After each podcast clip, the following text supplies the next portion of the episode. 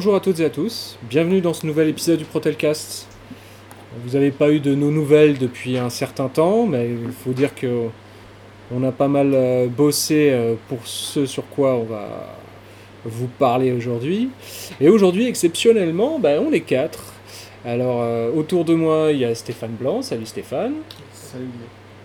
Il y a Hicham Belkawa. Salut Hicham. Salut. Et il y a Jérémy Roveri. Salut Jérémy. Alors, ces quatre personnes, bah, en l'occurrence, il s'agit de la, délégation des salariés euh, mandatés par la CGT pour euh, porter les revendications des salariés dans le cadre des négociations sur les salaires et le temps de travail. Donc euh, Stéphane, Hicham et Jérémy sont tous les trois euh, techniciens itinérants. Et sont tous les trois aussi des élus du personnel, que ce soit au niveau CE ou au niveau DP. Alors messieurs, euh, qu'est-ce qu'on a fait aujourd'hui? La, la dernière euh, réunion, elle datait du 14 mars, où on nous a remis donc le calendrier des réunions. Et aujourd'hui, nous sommes le 28 mars, et qu'est-ce qu'on est venu faire? Qui veut prendre la parole? On est venu faire quoi? Apporter des propositions que l'ARH va étudier et nous faire une réponse euh, ultérieurement. En gros, En gros, c'est ça. Euh, on a donc euh, pris vos revendications, vos propositions qui concernent donc le- les salaires et le temps de travail. On les a portées devant la direction et euh, la direction aujourd'hui va étudier ce qui est faisable, ce qui n'est pas faisable en fonction des moyens mis par la direction pour ces négociations. On remercie tous ceux qui ont participé à notre consultation qui nous a permis quand même d'avoir vos remontées et de pouvoir en- les traduire en, en revendications. C'est ça. La consultation salaire et temps de travail qu'on a donc menée euh, mi-février jusqu'à mi-mars nous a permis de recueillir un peu vos, vos avis, vos propositions pour pouvoir en faire aujourd'hui. Hmm? Vos souhaits. Oui, vous souhaitez, effectivement. Même Alors, s'ils n'étaient pas toujours euh, réalisables, on les a quand même proposés, même si on sait qu'il y a des points bloquants, on a quand même remonté euh, une grande majorité des, des revendications qui ont été passées par cette con- consultation. il faut savoir que le 13e mois, par exemple, c'est quelque chose qu'on demande tous les ans, tout en sachant très bien qu'on ne l'aura pas. mais on l'a demandé quand même. Pourquoi? Parce que ça, c'est quelque chose qui est décidé au niveau du groupe, et là, on négocie avec la direction de Protelco. Que ouais. Euh, on a transmis euh, le souhait de la majorité d'avoir une augmentation minimum de 100 euros. Ça a été transmis. Alors, on l'a pas transmis. On l'a pas transmis tel quel, mais on a indiqué que 82% des salariés qui ont répondu à notre questionnaire estimaient qu'ils avaient besoin d'une augmentation au moins égale à 100 euros. 100 euros. 82%, je répète. hein. Bon. Euh, mais du coup, connaissant l'enveloppe qui est allouée à ces augmentations et à ces négociations, on savait très bien que ça ne servait à rien de proposer 100 euros par tête. Puisque 100 euros x 1000, ça fait 100 000 euros. Euh, 100 euros fois 1000. Hein Un million. 1 million, ouais. Et l'enveloppe, L'enveloppe, euh, elle couvre pas la moitié. Donc, euh, sans parler des augmentations automatiques. Alors les augmentations automatiques n'existent plus, mais il y a toujours le système de, de blocs euh, en fonction de l'ancienneté euh, qui existe. Oui, sauf que ce, ce système de blocs peut disparaître du jour au lendemain. La direction et la CFTC tiennent à garder ce système. Voilà. Qu'est-ce qui se passe? Cette année, il y a une enveloppe qui est au moins égale à ce qu'on a eu en fin de négociation l'année dernière. Pour rappel, 1,8% de la masse salariale, ce qui représente grosso modo 500 000 euros. C'est à signaler que ça reste une bonne enveloppe en connaissant un peu euh, le groupe euh, par rapport à ce qui se faisait avant. Pour rappel, euh, on part de loin. En 2015, en 2016, on était à 0,8%. On a quand même augmenté de, de 1% en 4 ans. Bon, après, c'est vrai que l'inflation est très importante, qu'on a tous besoin d'un salaire plus important, ça on le sait. Puis il y, a, la crise des gilets jaunes qui est passée par là. Il faut savoir que les principales demandes qu'on a fait, c'est une augmentation générale. D'accord? On a fait, euh, donc, sans retirer personne, hein, une augmentation équitable pour tout le monde. On a demandé la pérennisation de la prime euh, qui a été euh, la prime de Pouvoir d'achat. Voilà, merci Stéphane, qui nous a été euh, donnée fin janvier, euh, que ce soit maintenu dans le temps. Donc juste ça déjà, ça rentre pas dans l'enveloppe. Sous, sous- sous la forme de- actuelle qu'elle avait été proposée ou sous la forme fiscalisée et, euh, Et socialisé. et socialisée. En gros, pour être très clair, là vous avez eu 1000 euros parce que l'employeur a donné 1000 euros. Si demain ce procédé ne se reproduisait pas, hein, c'était fait de manière euh, Exceptionnel. exceptionnelle sur un trimestre, il fallait donner la somme dans un certain délai, etc. etc. En gros, euh, si jamais euh, ça ne se reproduisait pas, ce procédé, ce serait l'employeur donne 1000 euros, mais là-dessus vont être pris des cotisations patronales, des cotisations salariales, des impôts sur le revenu, ce qui fait que bah, sur les 1000 euros, bah, il resterait plus autant, c'est sûr. On, on est bien d'accord que sur le principe, on l'a peut-être pas précisé, mais c'est sous la forme. Donc si c'est par exemple 500 euros, ça sera 500 euros. C'est une prime. On a demandé la pérennisation de la prime de pouvoir d'achat. Donc Voilà. ça part du principe qu'on de- reste de la même somme. Oui, mais dans, dans l'absolu, voilà, pas forcément. La Mm. prime pouvait être de 200, pouvait être de 300. Voilà. Oui, ce qui, a, même 100 euros, ce, c'est qui a une été, surprise. ce qui a été fait chez nous, c'est 1000 euros. On est bien d'accord. Je pense que tout le on monde nous a serait... déjà répondu que c'était pas possible, puisque c'est Iliad qui l'a donné. C'est ça. Après, rien n'empêche la société, rien n'empêche euh, Protelco de, de décider, bah, tous les ans, on va donner une prime de 200 euros au moment des fêtes. Ce serait pas le même montant, certes, mais voilà. Qu'est-ce que vous avez retiré de cette réunion, euh, messieurs?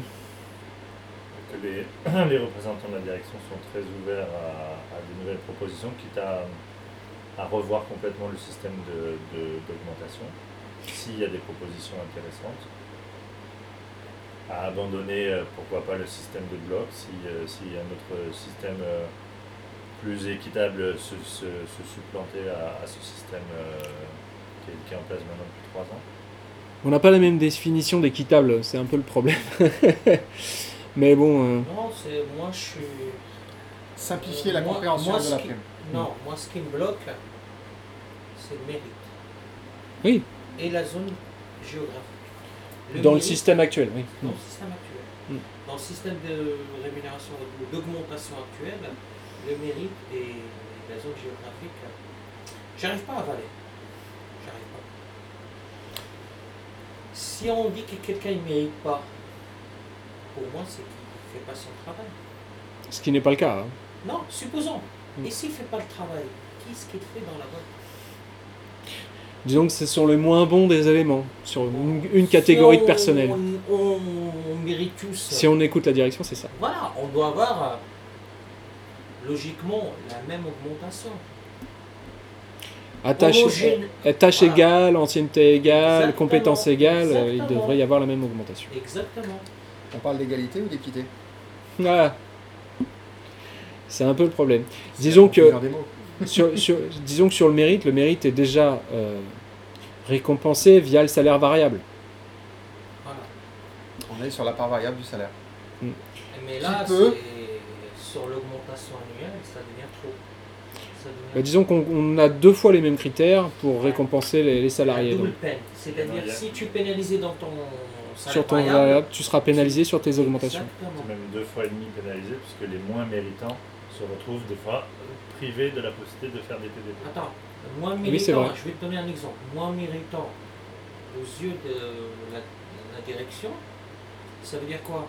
Tu as un accident de parcours par exemple, je te donne un exemple, tu t'es flashé sans faire exprès. C'est bon C'est mort. On peut te retirer effectivement, on peut te retirer effectivement 1% de ton augmentation, Ton ce qui peut être ton augmentation Alors minimum, pendant donc 10 rien ans du tout. tu conduis bien, tu n'as jamais eu de soucis, mais un jour, euh, peut-être par oubli ou négligence, tu as un, Il suffit d'une fois. oui. Voilà. Et ça, c'est injuste. Injuste. C'est pour ça que je suis pas d'accord. c'est pour ça que je suis pas d'accord sur le critère c'est de mérite. sévère, Mais c'est pas injuste. Non. C'est sévère. Non, non, je, je peux même qualifier par injuste. Je pèse mes mots. C'est vraiment injuste. Qui se trompe pas de nos jours Oui, non, bien sûr. Hein? Oui, mais pourquoi est-ce que ceux qui se trompent moins ou qui font beaucoup plus attention devraient payer, devraient avoir moins d'augmentation pour euh, donner un confort à ceux qui en ont rien. Là, là c'est pas le cas. Ils n'ont pas moins d'augmentation. C'est, pas du tout. On- certains peuvent avoir 4%, 2%. Rappelons que l'enveloppe est de 1,8%. Et là, avec certaines choses qui ont déjà été retirées dessus, il nous reste 1,67%. Comment certains peuvent avoir, avoir 4% de leur, de leur salaire quand d'autres, euh, si tout le monde avait, avait 1,6%, c'est pas possible. Donc, il y, en a qui, il y en a qui ont plus parce que certains ont moins. Donc, il Oui. faut- La, la principale si problématique, on donne la même chose à tout le monde, c'est- certains qui, qui étaient motivés par, euh, par la possibilité ne le seront plus. ne le seront plus du tout aussi. C'est ça qu'il faut prendre en En- compte. C'est pour ça qu'il faut aussi revoir le salaire variable, mais c'est un projet en cours. Le- le- le- la principale problématique, c'est que là, on est en train de parler de comment répartir une somme d'argent qui est trop faible entre des personnes. Mm. La principale problématique, c'est de La somme qui trouver est des trop faible au critères- départ. de trouver des critères qui permettent d'avoir une, augmentation substantielle au détriment d'autres. C'est exactement ce qu'on nous demande de faire. Il Enfin, si vous avez compris la aussi même chose. pénibilité Exactement, et le mérite, parce qu'il y en a certains, c'est aussi à la pénibilité et non pas au mérite. Effectivement. Qu'ils se sentent lésés. La- Là, ils se sentent lésés par rapport au mérite, par rapport au nombre de, de, de, de trajets qu'ils peuvent faire, qui sont euh, pos- enfin, qui possiblement peuvent euh, leur euh, amener des, des, des infractions au code de la route ou, de, ou de- du, de- du bris de matériel qui vont faire qu'ils vont avoir des, des, sanctions. et, des, Mm. san- et des, des sanctions et une baisse de leur augmentation.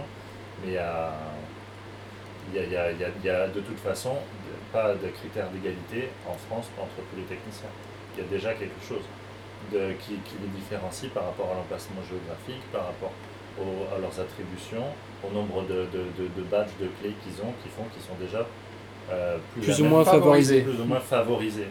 Je voulais pas utiliser ce terme-là, mais je pense que c'est le Ah, ben c'est c'est quand même le terme, c'est euh, Donc finalement, il y, a, y a trois critères de, de, de mérite. c'est une forme de Parce qu'il y a ceux qui sont favorisés par les badges ou pas parce que il n'y avait pas il y il y avait, il y avait pas à tergiverser. Il, le- il- il est tout seul, il a son badge ou pas, ou il est arrivé après quelqu'un d'autre. Mais euh, si derrière en plus euh, il y a les blocs par rapport à la productivité et qu'ensuite en plus de ça il y a les blâmes derrière, c'est vrai que tout tourne autour du, du mérite. Mais aujourd'hui, dans une population de, DT vieillissante où il y en a beaucoup qui ont perdu la, motivation, euh, je pense que c'est pas négligeable. On pense chacun à notre cas personnel en disant qu'il y a des choses qui sont injustes, et il faut voir aussi la bonne marque de l'entreprise. Et c'est en ça que je comprends le discours de la direction. Après, c'est sûr qu'il faut trouver À un la limite, de la équitable, direction, pas égalitaire, mais euh, L'envie de la direction, on peut le comprendre, c'est que ça leur coûte un minimum pour un maximum de Ben, L'argent, là, cette Ouais. année, c'est défini, certes. Nous, Quand, quand, ils veulent, quand on va, si on réintègre tout cet argent en salaire, l'année prochaine, la masse salariale sera beaucoup plus importante. C'est pour Oui. ça que souvent, le reliquat, ils veulent le distribuer et non pas l'intégrer en salaire. Oui, ils veulent le distribuer sous forme de prime. Comme ça n'augmente pas les salaires, ça n'augmente pas la- non plus la masse salariale, puisque la masse salariale sert de base pour le calcul des, de- des- des augmentations et, des- et de plein de choses hein, dans l'entreprise. Si la masse salariale ne bouge pas, c'est pas plus mal. Est-ce que l'idée d'une refonte complète du système de rémunération est à se poser? On oublie, on oublie deux rémunérations. On oublie le système d'augmentation individuelle euh, avec ces fameuses euh, Système de bloc. de blocs. Mhm. Et on mise tout sur la rémunération avec une part variable qui, aux yeux de certains, est motivante. C'est ni plus ni moins ce qu'on nous a dit en fin de réunion. Moi, personnellement, dans, dans ceux qui ont répondu, par exemple, à notre consultation, il y a 77% des salariés qui ont répondu qui estiment que le salaire variable n'est pas... Motivant, Motivant. actuellement. Alors après, ça peut, ça peut être pour plein de choses. hein. Ça La peut être part réelle de variable, elle est tellement congrue que en fait, ça n'a pas d'impact fort Oui. sur le- la vous avez toujours, sur son salaire variable, vous avez toujours un minimum. Il faut, faut pas se mentir. Euh, voilà. Donc, Et quand bien même. euh, la part réellement variable n'est pas très, si, si on très prend, élevée. si on prend l'exemple d'un technicien itinérant, c'est maximum 350 euros. Si on regarde dans la moyenne de tous les techniciens, je suis à peu près sûr qu'il y en a au moins 80% qui touchent 200 euros à 250 euros fixe. Je dirais même qui, qui- qui sont. Donc ça veut dire que la part 300. réelle variable, elle est de 100 euros. C'est-à-dire s'il fait un mois complet, Et même, même mois s'il fait un mois complet, il fait quasiment, on va dire, à tous ses rendez-vous, il est, il est à 3, il, il peut s'approcher facilement des 300. Donc la part variable, elle est vraiment. Elle est vraiment congrue, donc elle n'est pas motivante. Exactement. C'est pas ça qui va le stimuler pour Mm. être euh, plus productif et, d'avoir plus d'initiative. De toute façon, il nous, man- il nous manque un élément majeur. Là, on négocie sur les salaires, mais il y a un chantier de, il y a un chantier de, de, de- de remise à plat euh, des- du salaire variable euh, pour toutes les catégories de personnel. Et c'est vrai que ne connaissant pas le projet de la direction là-dessus, qu'est-ce que va être le salaire variable dans, dans un an? On n'en sait rien. Bah, on, on sait déjà que de toute façon, on, a une tendance, puisque on a eu, par voie de mail, par rapport aux techniciens itinérants, des fameuses primes pour des rétablissements suite à TDP. On a tous eu la formation, euh, Ah, Euh, Ça a été envoyé à tous les ITI en tout cas. ça a été envoyé à tous les IT, ça c'est sûr. Sur la, la prime exceptionnelle pour les, Oui, Mais on les pas- actions. on pas Comment elle est calculée, combien, comment elle va être calculée, comment et ainsi de Voilà, suite. Donc ça sous-entend bien qu'on veut, qu'ils veulent ajouter du salaire variable dans le salaire. C'est du salaire variable pour des initiatives du salarié. Voilà. On est d'accord. c'est des possibilités pour le salarié de gagner un petit peu plus. Donc on a eu le détail hein, en CE juste avant la réunion de négociation. Donc vous allez avoir les infos dès, le premier- dès la semaine prochaine. Donc euh, c'est le document est prêt, on a juste fait des recommandations pour ajouter des choses. Vous le saurez euh, de toute façon très rapidement. C'est une, fa- phase transitoire de test qui, à terme, je pense, va devenir obligatoire. Bah, C'est toujours comme ça qu'ils opèrent. notre directeur a laissé sous-entendre que le but c'était de pérenniser cela si ça fonctionnait. Impossible. Si c'est possible. C'est du L'établissement Ça fait partie de ta fiche de poste. Le, rétablissement post-TDP dans les deux heures. Ça dépend. C'est du facultatif à l'heure actuelle. C'est du facultatif, mais ça peut être une prime qui peut être pérennisée et qui est rendue même obligatoire euh, plus Oui, tard. mais obligatoire, je pense pas, mais ce sera pérennisé. On aimerait bien, pour ceux qui le souhaitent, bien sûr. Mhm. Bon, Ce sera toujours l'initiative du salarié. hein. voilà. Donc, Après, ça peut faire partie des nouvelles missions, hein, c'est ce, que qui- c'est- c'est c'est ce qui a été sous-entendu. C'est que ça peut devenir ton travail. Donc pourquoi une prime? Ça peut être ajouté à la fiche de poste, et donc du coup euh, Ça ne pas nécessiter de prime euh, spécifique. Donc, on ne vous a pas détaillé toutes nos propositions. hein, euh, les, sur une- le temps de travail, on vous fera écrite. une communication écrite. Ouais, ce sera plus simple pour que vous puissiez tout lire. Euh, la prochaine réunion, c'est le 11 avril. Donc c'est pareil, on vous fera un retour, il n'y a, pas- a pas de souci.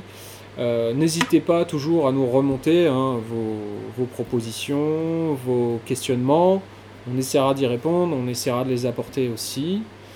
Euh, là, le but aujourd'hui, c'était de vous dire un peu l'état d'esprit euh, de la direction et de la CGT et des partenaires de la CGT en ce qui concerne le- les négos salaires et temps de travail. Donc, la réunion était plutôt. euh, s'est passée plutôt sereinement. Ça, il y avait plutôt Bon esprit. bon esprit, bonne ambiance. Euh, après, on s'accroche sur euh, voilà, c'est Des points de vue. des points de vue qui sont différents. Nous, on n'est pas fermé à, à partir sur ce qui existe déjà actuellement si on n'a pas le choix.